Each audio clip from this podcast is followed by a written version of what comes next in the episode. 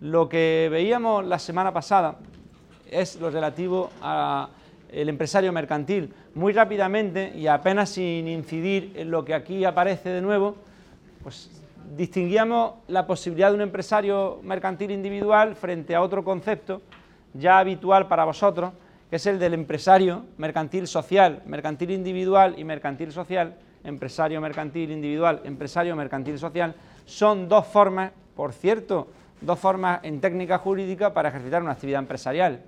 Lo que está claro es que tanto uno como otro, tanto como una modalidad, como, tanto una como otra, el empresario mercantil en general, está sometido a un estatuto jurídico determinado que hasta cierto punto expresivamente, el otro día decíamos, que revoluciona el estado o el estatus jurídico de la persona que asume la actividad empresarial el compañero mm, es, desde el momento en que decide ejercitar una actividad empresarial, está sujeto a un conjunto de normas que caen como una losa, decía la semana pasada yo, eh, sobre su, régimen jurídico, etc. Pero ya está, aquí enunciábamos tres, tres condiciones de ese estatuto jurídico, la facultad o el deber de inscribirse en el registro mercantil, la obligación de llevanza de una contabilidad ordenada y el sometimiento a un régimen concursal especial. Vamos a abandonar eso porque ya está visto. También veíamos en pantalla el otro día, igualmente, dentro de la categoría de empresario mercantil individual o de mercantil social, y si nos enfrentábamos a un concepto de uno y otro, cabían hacer muchos matices. Ya el empresario mercantil social, también refería yo la semana pasada este solo concepto que aparece aquí, y que tenéis en pantalla, podía dar lugar a estar hablando todo un cuatrimestre. Eso de que el empresario mercantil social aparece cuando dos o más personas se acuerdan poner en común dinero, bienes o trabajo para explotar una actividad constitutiva de empresa. El empresario mercantil social son fundamentalmente las sociedades mercantiles. Como quiera, que hay un tema específico que es el tema 4, relativo a las sociedades mercantiles, no vamos a reiterarnos en lo que eh, avanzábamos el otro día. Pero fijaros, esto también lo veíamos, criterios clasificatorios, más allá, José Carlos, de eso de empresario mercantil individual y empresario mercantil social, conviene saber que hay otra tipología que circula por ahí.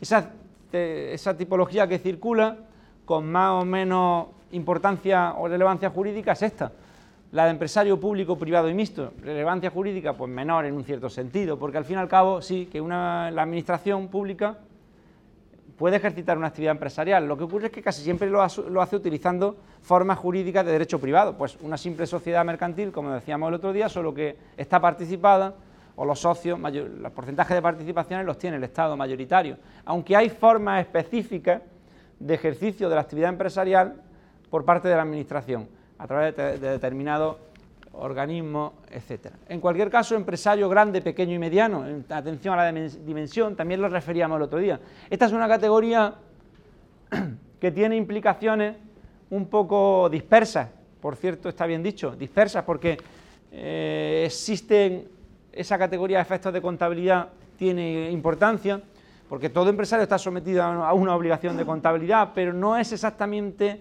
la misma obligación contable Mm, depende, varía en función del tamaño del empresario. Y además esta categoría no hay una norma en concreta que nos diga cuándo estamos ante un empresario grande, pequeño o mediano, sino que dependiendo, dependiendo del caso particular, el concepto es diferente. A efectos fiscales una se hace una definición, a efectos contables otra. A efectos, decía yo el otro día, de las sociedades de garantía recíproca, sea lo que sea eso, también se dice, se consideran grandes empresas, pequeñas, a efectos de derecho de la competencia, sea lo que sea eso de hecho la competencia, también en alguna ocasión se alude a esa categoría de empresario, no es unívoco. El empresario civil y mercantil es una distinción que está quedando un poco arcaica, también lo referíamos el otro día, el empresario civil, sí, bueno, es que hay actividades agrícolas, ganaderas, artesanal, etcétera, que por cierta tradición se considera una forma de ejercicio de una actividad empresarial, pero civil. En consecuencia, bueno, ¿es empresario o no es empresario? Ahí hay una discusión un tanto agotada hoy día, porque basta que un empresario adopte una forma de sociedad limitada o anónima, eso es lo que se llama como mercantilidad por la forma para que se considere empresario. Si tú puedes estar haciendo actividades ganaderas o de explotación, pero si lo que has constituido es una limitada, se considera una sociedad mercantil y en consecuencia empresario, etcétera, aunque con matices. Empresario extranjero, no vamos a reiterarnos en esto tampoco. El empresario extranjero, pues sí, que un empresario, una, persona de otra nacionalidad puede ejercitar una actividad empresarial en España, claro que puede hacerlo, pero hay que valorar ahí la existencia de normativa de extranjería, pues eh, para permiso de residencia, de trabajo, si es del ámbito de la Unión Europea eso está superado, porque no hace falta permiso de residencia ni de trabajo, aunque hay también... Vamos a esto, empresario mercantil individual que también iniciamos ya el otro día, bueno, esto lo vimos, claro que sí. La pregunta ahora sería, ¿qué se exige para ejercitar una actividad empresarial? Los preceptos del Código de Comercio, el artículo 1, el 4, del juego de estos preceptos y del 5, 1, 4 y 5, que también veíamos el otro día, podemos llegar a la conclusión de que lo que se exige para ejercitar una actividad empresarial es fundamentalmente tener capacidad, dice el Código de Comercio, capacidad legal. Eso decíamos también, Jorge, capacidad legal, creo que era Jorge, preguntaba yo, entendida como capacidad en sentido pleno. Una cosa es la capacidad jurídica y otra obrar. Pues ya está, la persona que va a ejercitar una actividad empresarial tiene que tener capacidad jurídica y de obrar, capacidad para ser titular de derechos y obligaciones y capacidad para realizar válidamente actos jurídicos. Punto. Los menores de edad y el incapacitado judicialmente, claro, porque si incapacitado solo lo eres si, lo eres judicialmente. Tú puedes ser todo lo incapaz que seas de, de, hecho, pero si no hay una sentencia que te diga estás incapacitado como quiera otra vez que eso casi equivale a la muerte civil, por lo menos hablábamos cuando es incapacitación sometida a tutela, que es lo más grave, porque luego estaba la incapacitación sujeta a curatela en la que ya el curador no tanto lo que hace es, complementar la capacidad del incapacitado. El tutor lo que hace no es que complementa, es que el tutor le dice al incapacitado, sal de aquí, que yo me hago cargo de la gestión de tu patrimonio, ¿no? en un cierto sentido. Pero lo cierto es que un menor de edad ni un incapacitado, ni un menor ni un incapacitado pueden ejercitar una actividad empresarial. No lo pueden. No pueden, relativamente. Decíamos que había ciertas excepciones, como era las que tenéis en pantalla. El Código de Comercio prevé que si un menor de edad o un incapacitado judicialmente recibe, recibe por derecho de sucesiones una, una empresa de sus causantes, ¿de quién va a ser? ¿Eh? Derecho de sucesiones, en ese caso podía continuar con el ejercicio de la actividad empresarial siempre con la debida representación legal. Era un supuesto de sucesión, de, la, de continuidad de la actividad empresarial, pese a ser menor de edad y pese a ser incapacitado. Y por analogía, aunque el Código de Comercio no lo decía expresamente, la jurisprudencia llegó a entender también que la incapacidad sobrevenida, la incapacidad sobrevenida, también era un supuesto que aunque no entraba en la literalidad del precepto, debía entenderse como una excepción. Es decir, si yo soy empresario, tengo mi empresa, me va muy bien, estupendamente la vida, pero me da algo de pronto y me sitúo en una situación de incapacidad de hecho y se me incapacita, es otro supuesto, incapacidad sobrevenida en la que cabe continuar. ¿No, ¿La he recibido por herencia? No, es mía, es que me, he quedado incapaz y me han incapacitado. Pues también en ese caso puede, por el principio de conservación de la empresa, cabe una interpretación del precepto que permite continuar con la actividad. Vamos a avanzar, bueno, esto también lo vimos. Hay personas que tienen capacidad para el ejercicio de la actividad empresarial, pero sin embargo la ley les prohíbe el ejercicio de la actividad. Aquí habría que destacar conceptos como prohibición, incompatibilidad o esta última de aquí. Fijaros, la prohibición, prohibición de ejercer profesionalmente una determinada actividad económica por la competencia ilícita que ello supondría para otros empresarios. Dentro de todas estas categorías, el otro día, ahora recuerdo, también lo aludíamos, eh, por ejemplo, y citamos, el socio de una sociedad colectiva sea lo que sea una sociedad colectiva, que lo veremos, un tipo de sociedad mercantil, la sociedad colectiva, hay socios que son los denominados socios colectivos, pues los socios no pueden, en principio, no pueden realizar eh, la competencia en una actividad empresarial igual a la que está desarrollando la propia sociedad de la que son socios. Eso es las sociedades colectivas. Eso es un supuesto de, de, qué? Pues de imposibilidad para acreditar el comercio, de incapacidad, no es exactamente de incapacidad, es de prohibición. Una cosa es la incapacidad para ejercitar la actividad empresarial, la otra que esté sujeto a una prohibición, los socios colectivos. Por cierto, una consideración que no hice el otro día y que me viene ahora y que tiene una importancia considerable. Una cosa es que un incapaz ejercite actividad empresarial, en cuyo caso su acto, ¿qué pasa con su acto? No, que están, sujetos a un régimen de nulidad de esos actos que haya realizado, de nulidad, anulabilidad. Claro, imaginaos que una persona que no, puede, no, eh, no, puede ejercitar una actividad empresarial lo hace. Pues eso mm, es una hipótesis de trabajo que puede uno imaginar o no. Pero si se da, esos actos están sujetos a un régimen de nulidad estricto, puro, de derecho civil puro. Sin embargo, si una persona que está sometida a una prohibición, una incompatibilidad, ejercita la actividad empresarial, puede hacerlo y se da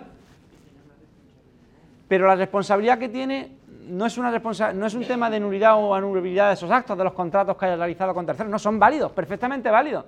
Otra cosa es las sanciones o la responsabilidad que en otro ámbito pueda derivar. No sé si me he explicado. Por ejemplo, el socio de una sociedad colectiva, sea lo que sea eso, que realiza una actividad empresarial infringiendo la prohibición para ejercitarla que tiene, porque es que no puede hacerle competencia a la sociedad, bueno, y si lo ha hecho y si ha contratado con terceros, son, no, no son nulos.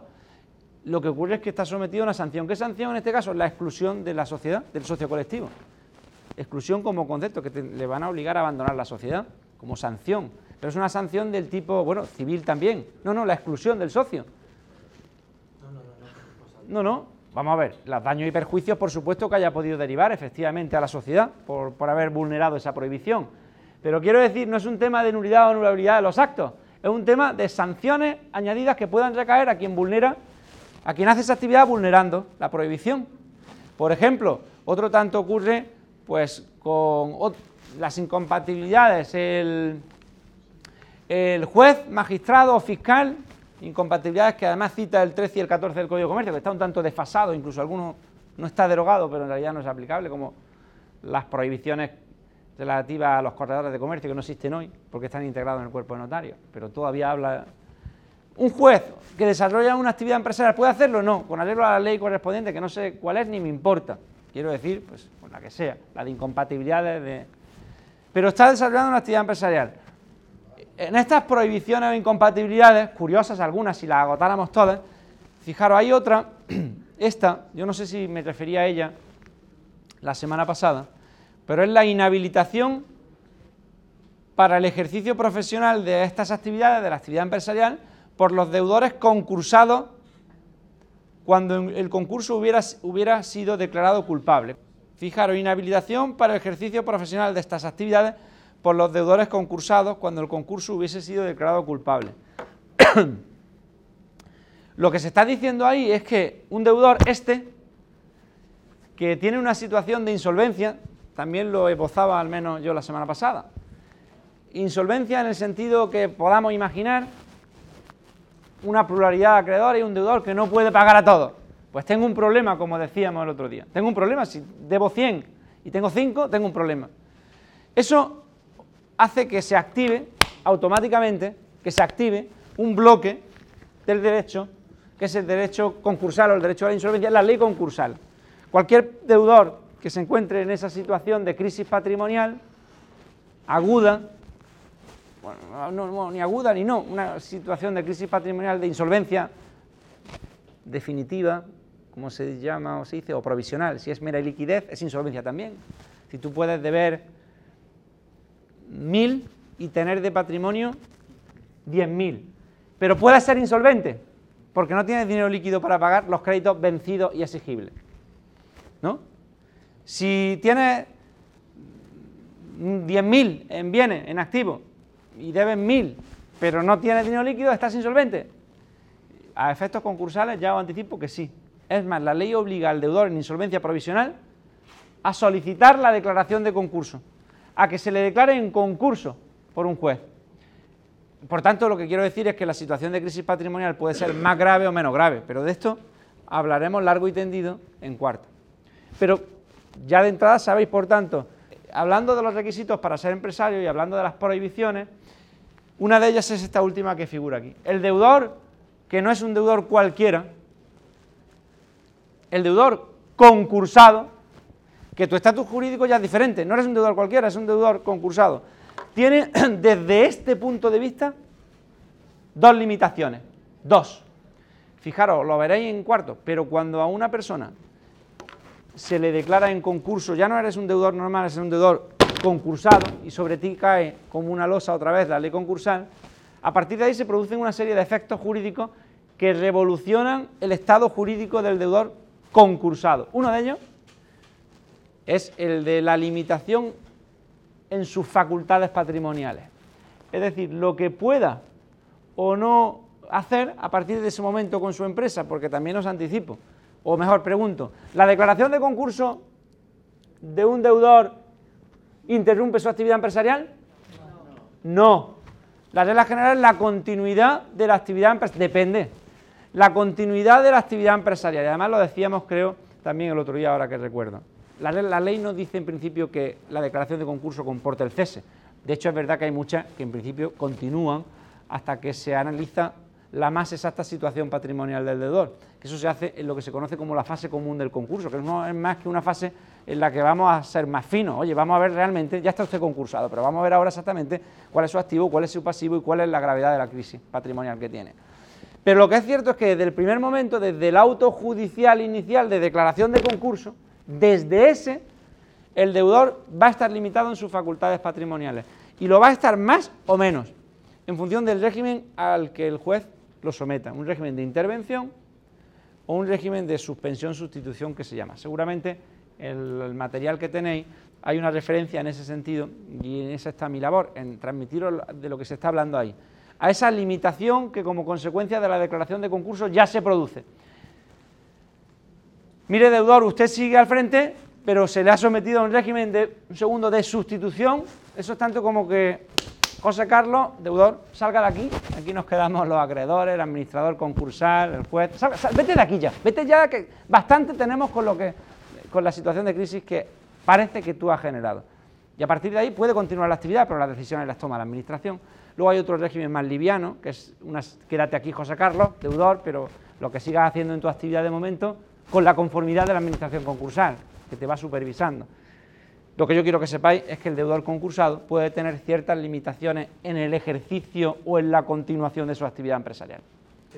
La primera reflexión, la primera reflexión que cabe hacer aquí, compleja, como veis, es la que acabamos de hacer.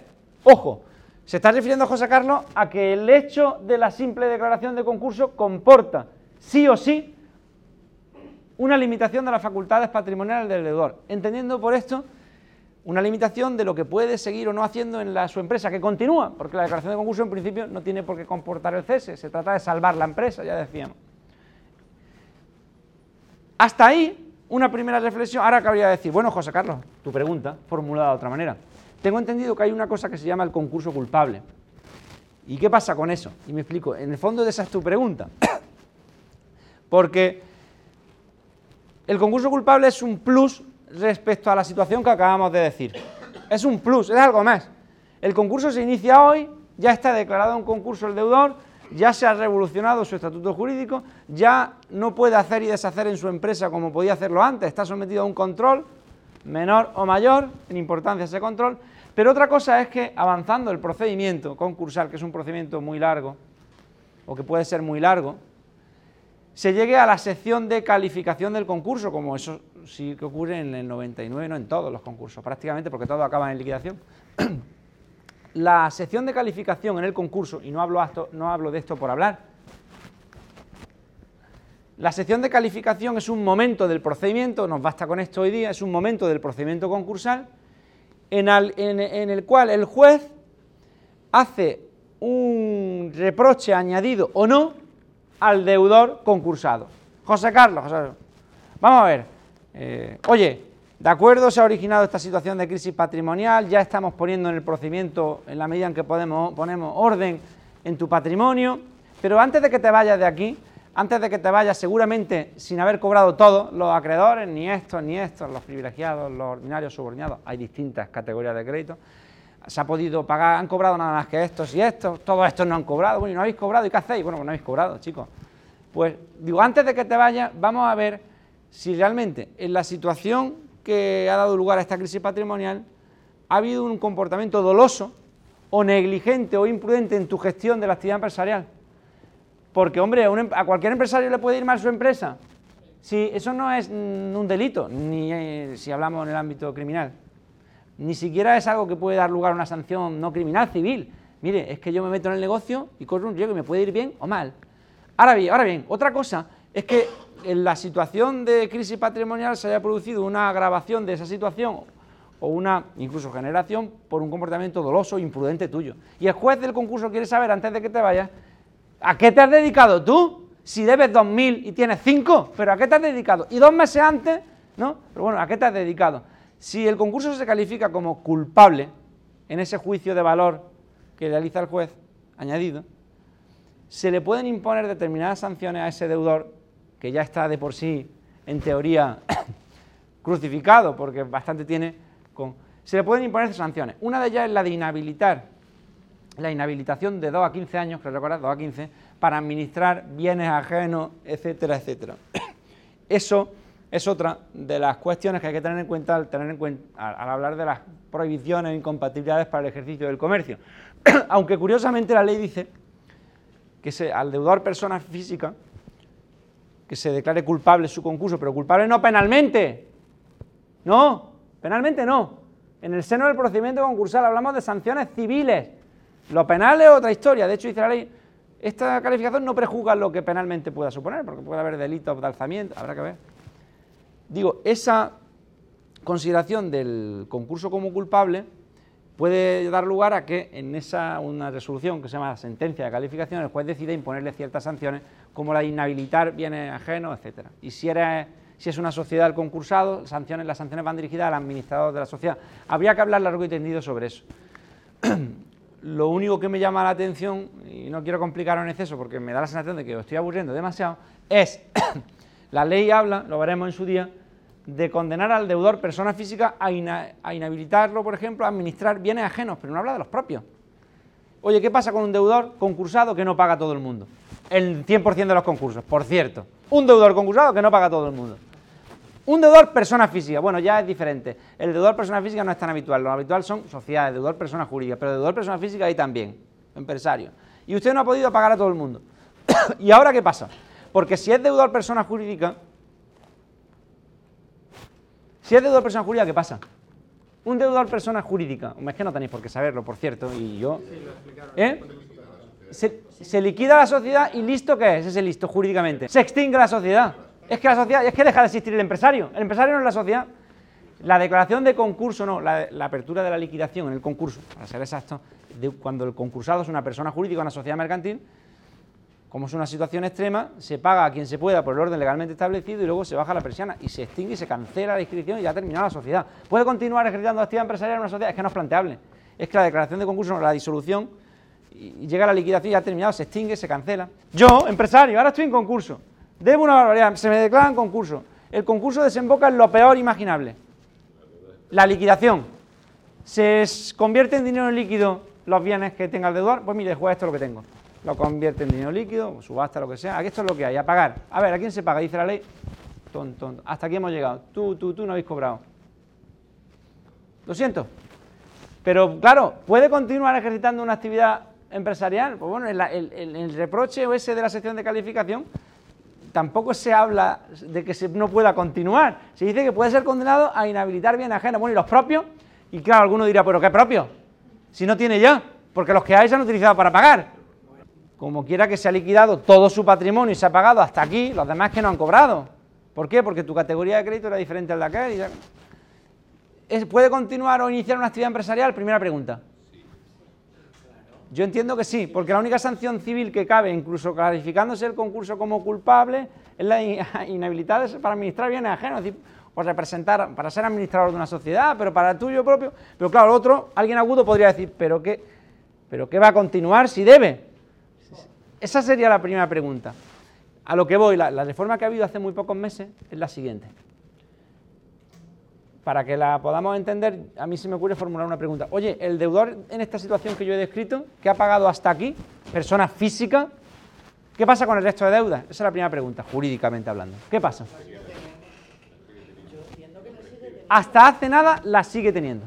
Hasta hace nada el deudor concursado, persona física, que, habiendo un déficit de la liquidación, responderá con sus bienes presentes y futuros y en consecuencia ya se preocupará de no tener nada a su nombre, porque hasta hace poco, claro, si no, podía responder, reanudándose incluso el concurso, una especie de reapertura del concurso. Hace unos meses se ha adoptado una política que en otros países ya existía, tendente a facilitar la continuación de la actividad empresarial, porque hay alguien que decía, bueno, mire usted, si usted le hace eso a los deudores empresarios, pues entonces, no, pues exactamente, entonces ¿qué pasa? ¿No se le va a permitir a este hombre que inicie una nueva actividad o incluso que continúe la propia? Lo que se ha dicho, no tanto, lo que se ha dicho es que si, si ojo, si este deudor se ha podido pagar hasta cierto punto, otros no, pero hasta cierto punto, y si el concurso no ha sido culpable, y no ha habido, en ese caso, puede iniciar una actividad o continuar la que tenía habiéndose extinguido los créditos anteriores. Es injusto, ¿eh? Para ellos que no han cobrado. Puede. Se favorece la continuación de la actividad empresarial. Digo, pero me explico. Oye, es que tiene WhatsApp. Que tú no has cobrado de mí, persona física, ni tú, y que ahora me dice la ley, bueno, yo como he podido pagar hasta aquí, hasta aquí, y además no se me puede reprochar una especial culpabilidad o doble en mi situación, pues yo ahora inicio otra y tú te quedas sin cobrar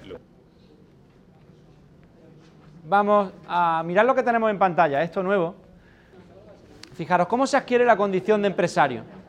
No quiero haceros perder mucho tiempo aquí, olvidaros ya de lo anterior. Esa reflexión del concursal o de la insolvencia venía a propósito de los requisitos para ser empresario y de las prohibiciones o incompatibilidades a las que puede estar sujeta una persona para el desarrollo de una actividad empresarial. Una de ellas y tantas la derivada de una situación de crisis patrimonial, la insolvencia, concurso culpable. Abandonamos eso, porque ahora, ¿cómo se adquiere la condición de empresario?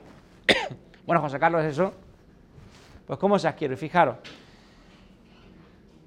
la condición de empresario mercantil individual se adquiere por la concurrencia de un dato real, sin formalidad alguna. El ejercicio profesional de una actividad constitutiva de empresa. Sí, lo que se está diciendo ahí, y es que el Código de Comercio de hecho lo dice, es que eh, basta tu voluntad de ser empresario. Eh, ¿Cómo se adquiere la condición de empresario? Pues que yo lo soy, que voy a ejercitar una actividad empresarial. No hace falta formalidad alguna. Es más, el Código de Comercio, el artículo 3 y el 4 del Código de Comercio, creo que es el 3, eh, eh, no está en pantalla el 3, establece una presunción, una presunción, fijaros lo que dice el artículo 3, que para eso somos lo que somos. Existirá la presunción legal del ejercicio habitual del comercio desde que la persona que se proponga ejercerlo anunciare por circulares, periódicos, carteles, rótulos expuestos al público o de otro modo cualquiera un establecimiento que tenga por objeto alguna operación mercantil. Esto en parte ha quedado desfasado, pero si hay algo que interesa recuperar es que ciertamente hay una presunción, que es una presunción que admite prueba en contrario, de que la persona que hace esto que se dice en el 3, anunciarse, tal, pues está ejercitando una actividad empresarial. Bueno, ¿y qué importancia puede tener eso? El exigirle eh, determinados tipos penales vinculados al empresario. Por cierto, por ejemplo, bueno, no soy empresario, sí soy, pues bueno, hay una presunción de su condición empresarial o incluso a los efectos de las obligaciones que todo empresario tiene por su estatuto jurídico, una obligación de contabilidad, por ejemplo. ¿eh? Es una presunción, las presunciones hay dos en derecho, ¿lo sabéis o no? Las presunciones, ¿Qué dos presunciones hay?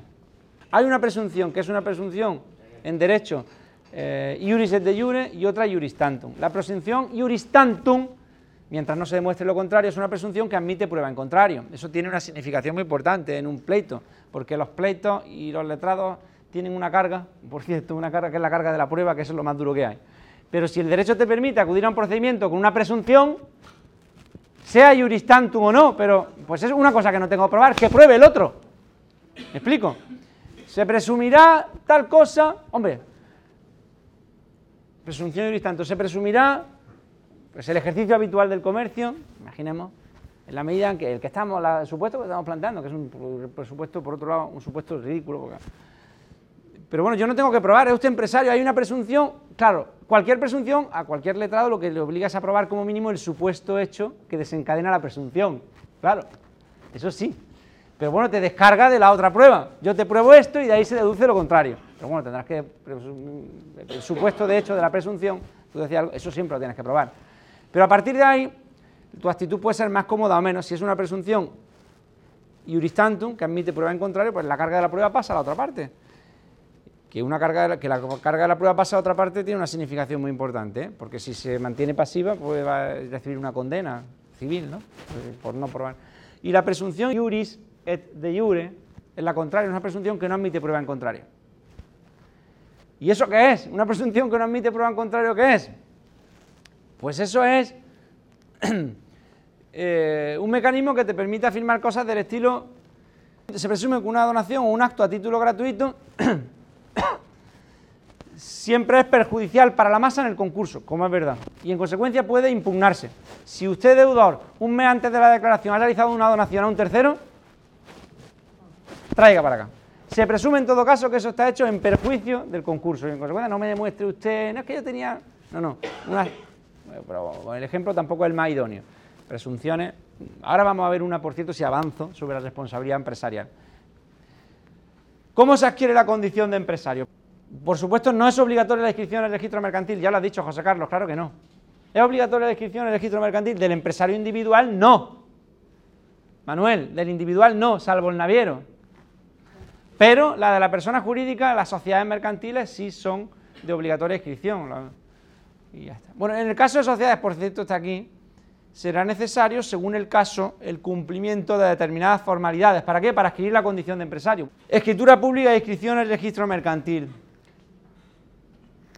Esto nos llevará a hablar de las sociedades, y una sociedad mercantil que constituimos hoy, aquí en documento privado, y nos vamos al notario, pero luego no la escribimos en el registro mercantil, lo dijimos, creo.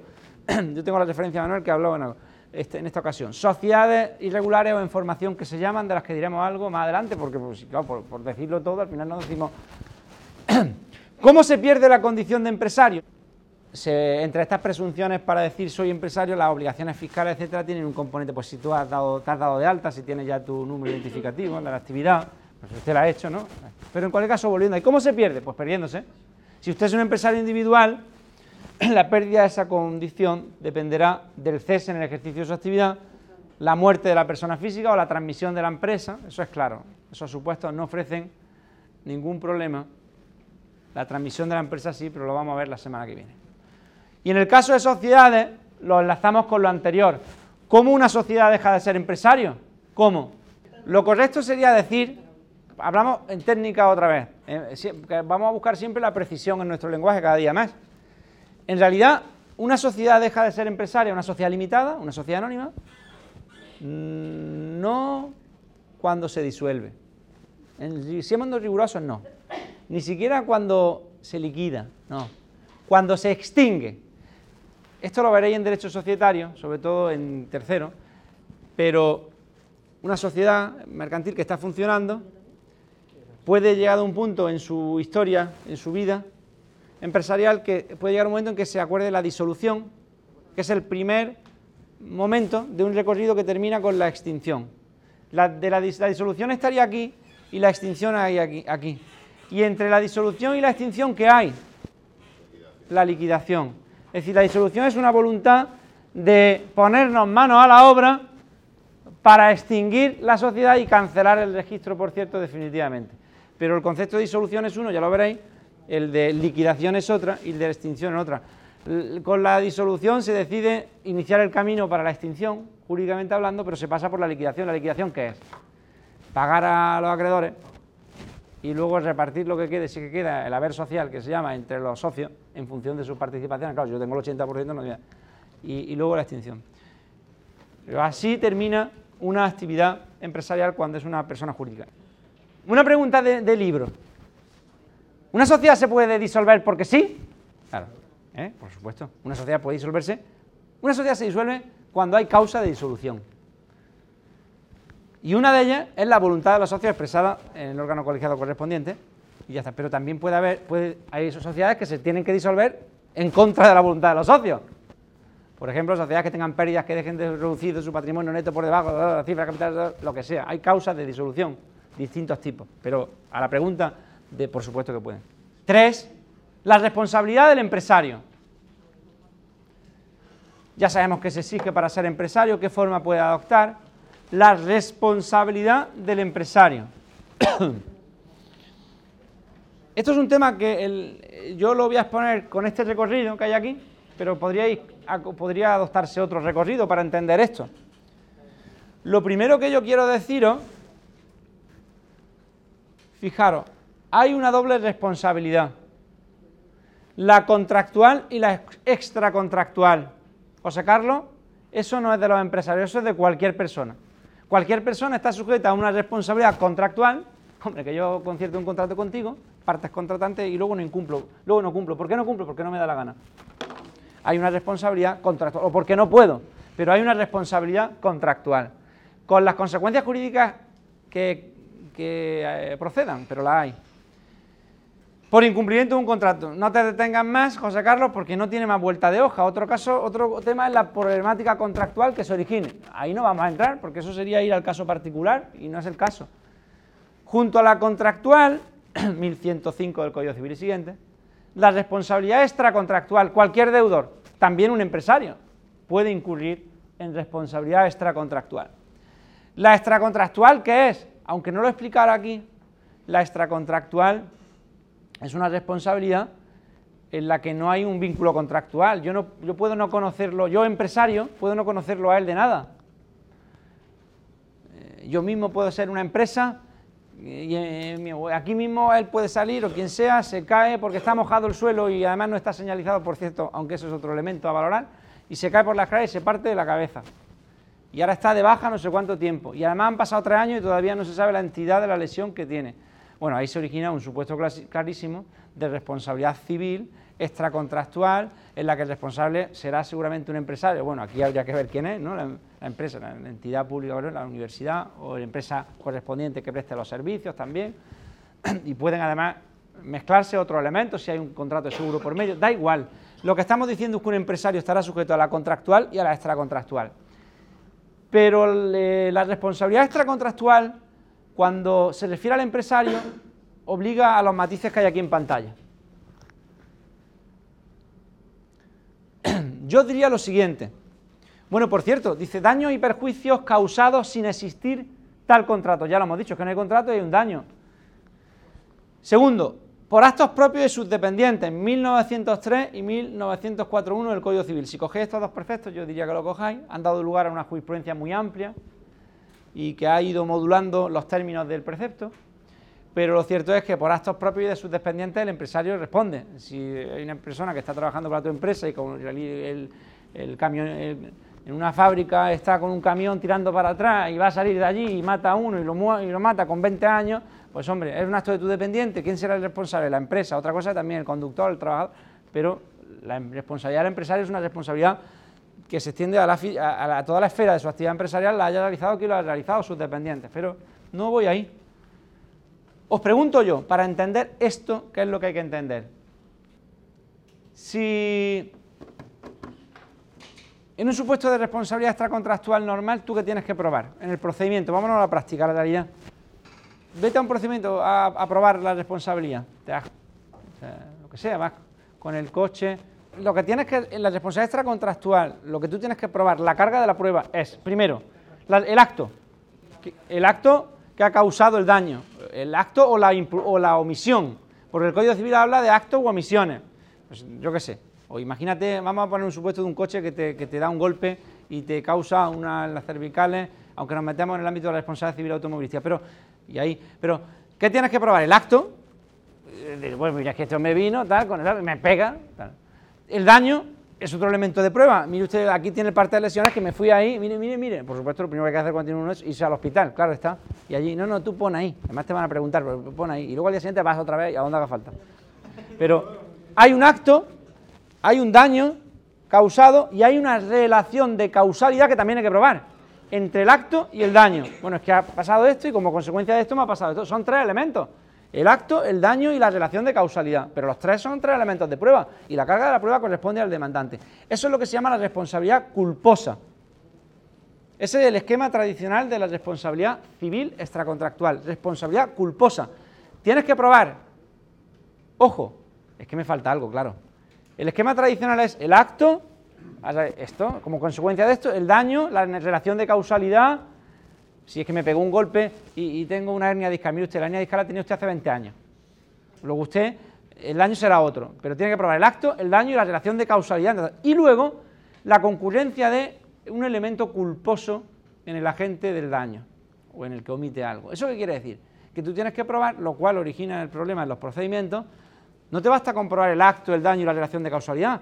En el esquema tradicional de la responsabilidad civil extracontractual, lo que tú tienes que probar es un elemento de culpabilidad. Un comportamiento doloso. Hombre, es que ha ido el tío a pegarme un guantazo y me ha partido la cara. Bueno, si es penal, sí, pero aparte de. ¿No? Culposo, no, doloso, culpabilidad entendida como dolo o como negligencia. Como dolo o como negligencia, o gravedad, y negligencia, imprudencia grave, que sea imprudencia.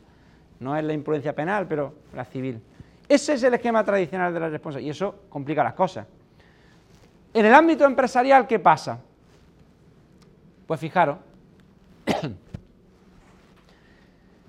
en el ámbito del empresarial y por vía de la doctrina jurisprudencial que se ha ido creando desde hace mucho tiempo, y luego porque en algún caso esa doctrina jurisprudencial ha dado lugar a que el legislador expresamente lo prevea, se ha pasado de un sistema de responsabilidad civil culposa o subjetiva. ¿Subjetiva por qué? Porque hay que probar la culpabilidad o el dolo. De, un, de ese sistema a un sistema de responsabilidad objetiva o cuasi objetiva, que es diferente. La responsabilidad objetiva, ¿sabéis lo que es? Eso es del ámbito empresarial. Es tanto como decir, mire usted, como esto se ha producido, este daño, consecuencia de un acto y tal, en el ámbito de la actividad empresarial que usted ha desarrollado, se ha creado la tendencia a considerar que en ese caso usted, empresario, responde en todo caso. Que no tiene usted que probarle que el demandante, que no tiene que probar que usted ha actuado dolosamente empresario, que el demandante no tiene que probar que usted, empresario, ha actuado ni dolosa ni imprudentemente, que no hace falta, que no hemos cargado el elemento de culpabilidad, que no, su responsabilidad es objetiva porque se entiende que su actividad empresarial desarrolla un determinado riesgo y eh, ese riesgo entra dentro de su coste, empresarial, de su negocio, y usted, como se produzca un elemento dañoso en su ámbito, responde. Responsabilidad objetiva. Hombre, pues ya es un avance en el sentido de, bueno, yo no puedo defenderme. No, no, usted podrá defenderse diciendo que no se ha producido tal daño, ¿no? Eso sí, que no hay nexo de causalidad entre el daño y lo que ha pasado, pero no me diga usted que es que usted ha actuado diligentemente, porque eso no lo permite el sistema de responsabilidad objetiva. A veces, depende del ámbito empresarial. Más allá, por ejemplo, el ámbito de la empresa, mucho, el ámbito de la responsabilidad del fabricante es un ámbito, ya veréis, por poner un producto en el mercado, ahí tiene un sistema de responsabilidad que yo no os voy a decir cuál es, lo vais a ver vosotros. Pero conceptualmente de la subjetiva culposa a la objetiva, ¿pero veis la diferencia? Puede, puede que no, por ejemplo, en el ámbito de las empresas que hacen, que tratan con el ámbito nuclear, energía, la responsabilidad objetiva, como lo compino. usted, como que se, se, se arme un lío, usted responde objetivamente, pero depende del ámbito empresarial. ¿Subjetiva o objetiva? ¿La cuasi objetiva cuál es? Hay otros casos en los que se dice y habrá que ver en el sector empresarial de qué se trate qué pasa. Otros casos en los que se dice, no hombre, no, no hombre, no, no vamos a llegar a esto que es, un, es demasiado exigencia para el empresario, eso de objetiva que no se puede ni defender el hombre. Vámonos a un sistema de responsabilidad cuasi objetiva. Esa es una, una responsabilidad cuasi objetiva o de inversión de la carga de la prueba que se llama cuasi objetiva o de inversión de la carga de la prueba. ¿Qué será eso? Os pregunto yo. ¿Eh? No es el sistema. Eh, repite que has dicho, el empresario puede demostrar que no es culpable, pero ojo, es un elemento de prueba. Vayas tú usted a un procedimiento, en, el esquema de la responsabilidad civil extracontractual normal, uno tiene que ir probando todo. Me ha pegado el golpe, me ha tal, y encima hay dolo o negligencia. Esto no se prueba negligencia. Mire usted, no, no, que es que aquí este hombre ha sido dirigente, es que es usted, si usted va a estrella, ¿qué quiere usted que le diga? Pero en la empresarial cabe no llegar al extremo de la objetiva, usted responde en todo caso, pero sí al de la responsabilidad cuasi objetiva o responsabilidad con inversión de la carga de la prueba. Yo le demando a usted, el demandante, mire usted que me ha dado, en este ámbito empresarial concreto donde rige eso de la responsabilidad cuasi objetiva o por inversión, usted empresario, si quiere, demuestre ¿eh? que, ha sido, que ha sido lo suficientemente dirigente, que no ha actuado con dolo ni con culpa. Mire, juez, yo empresario, he sido... pero tienes que probarlo, y si no lo pruebas, ¿qué pasa? Condena, si has probado. Luego, incomoda al empresario, pero no tanto. Ya le deja un poco de aire. Ese sería el sistema de responsabilidad objetiva. Todo esto, una, este tema es muy bonito en el ámbito jurisprudencial, que es donde se originó. Responsabilidad objetiva o cuasi objetiva. Pero fijaros, hay una tendencia a la limitación de esta responsabilidad. Esto, esta, ya os dejo en paz casi. Esta tendencia a la limitación de, esta, de responsabilidad, el, mecanismo de reacción es doble. Uno con la responsabilidad cuasi objetiva que hemos dicho y otra con una tendencia a la limitación de la responsabilidad. Digo que el mecanismo de reacción frente a la responsabilidad objetiva, hombre, el empresario no, no la vasalla, tampoco el hombre, es doble. Uno, lo ya descrito, la cuasi objetiva, hombre, pues tranquilo, venga, pruebe usted. Y la otro, el otro mecanismo de reacción es esto, una tendencia a la limitación de esta responsabilidad, de la cuantía de la indemnización a satisfacer por el empresario. Hay determinados ámbitos, el de la responsabilidad del fabricante, por ejemplo, en la que se dice responsabilidad objetiva. Usted se ha producido, ha puesto usted esto en el mercado, se ha dado esto, tal, no me diga usted que ha sido... No, no, responde en todo caso.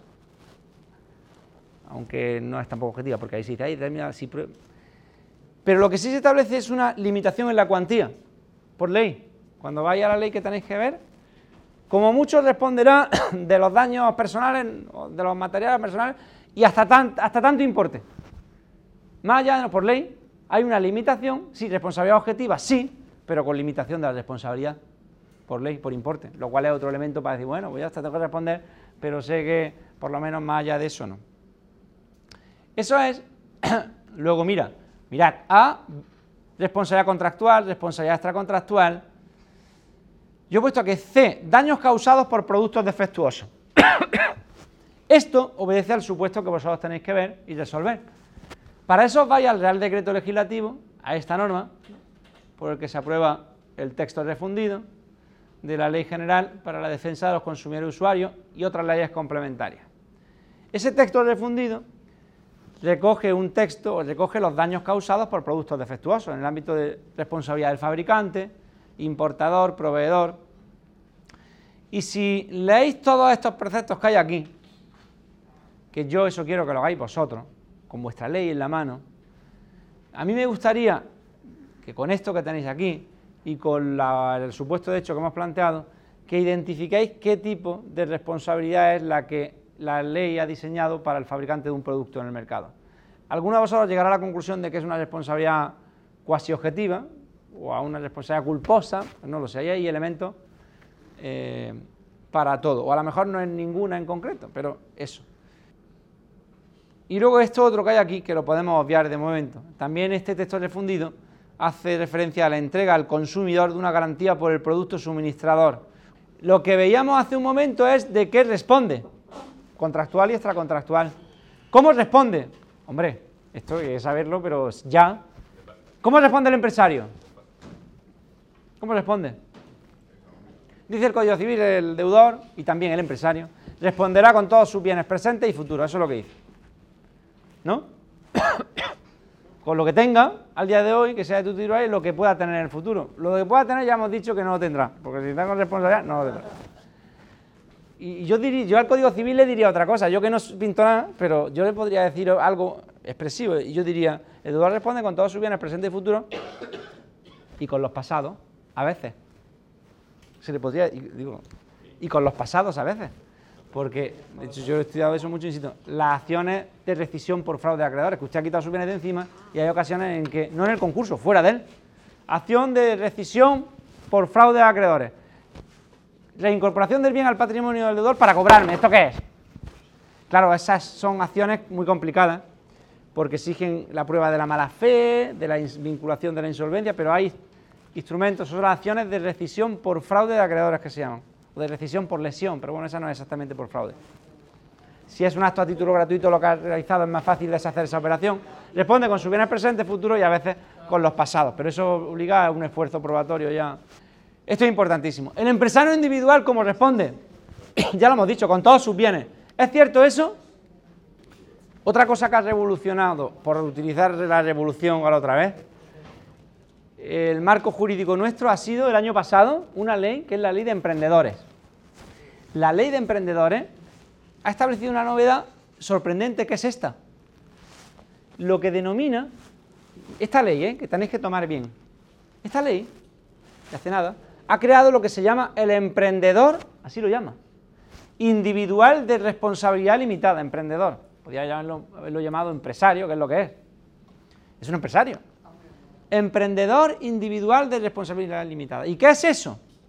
Lo que es, según la ley de emprendedores, es la posibilidad de que tú, Ignacio, quiera ejercitar una actividad empresarial mañana y para fomentar que la gente lo haga, como quiera que el régimen de responsabilidad del empresario individual es muy duro, hombre, porque el empresario individual responde con todos sus bienes presentes y futuros, con su casa de la playa.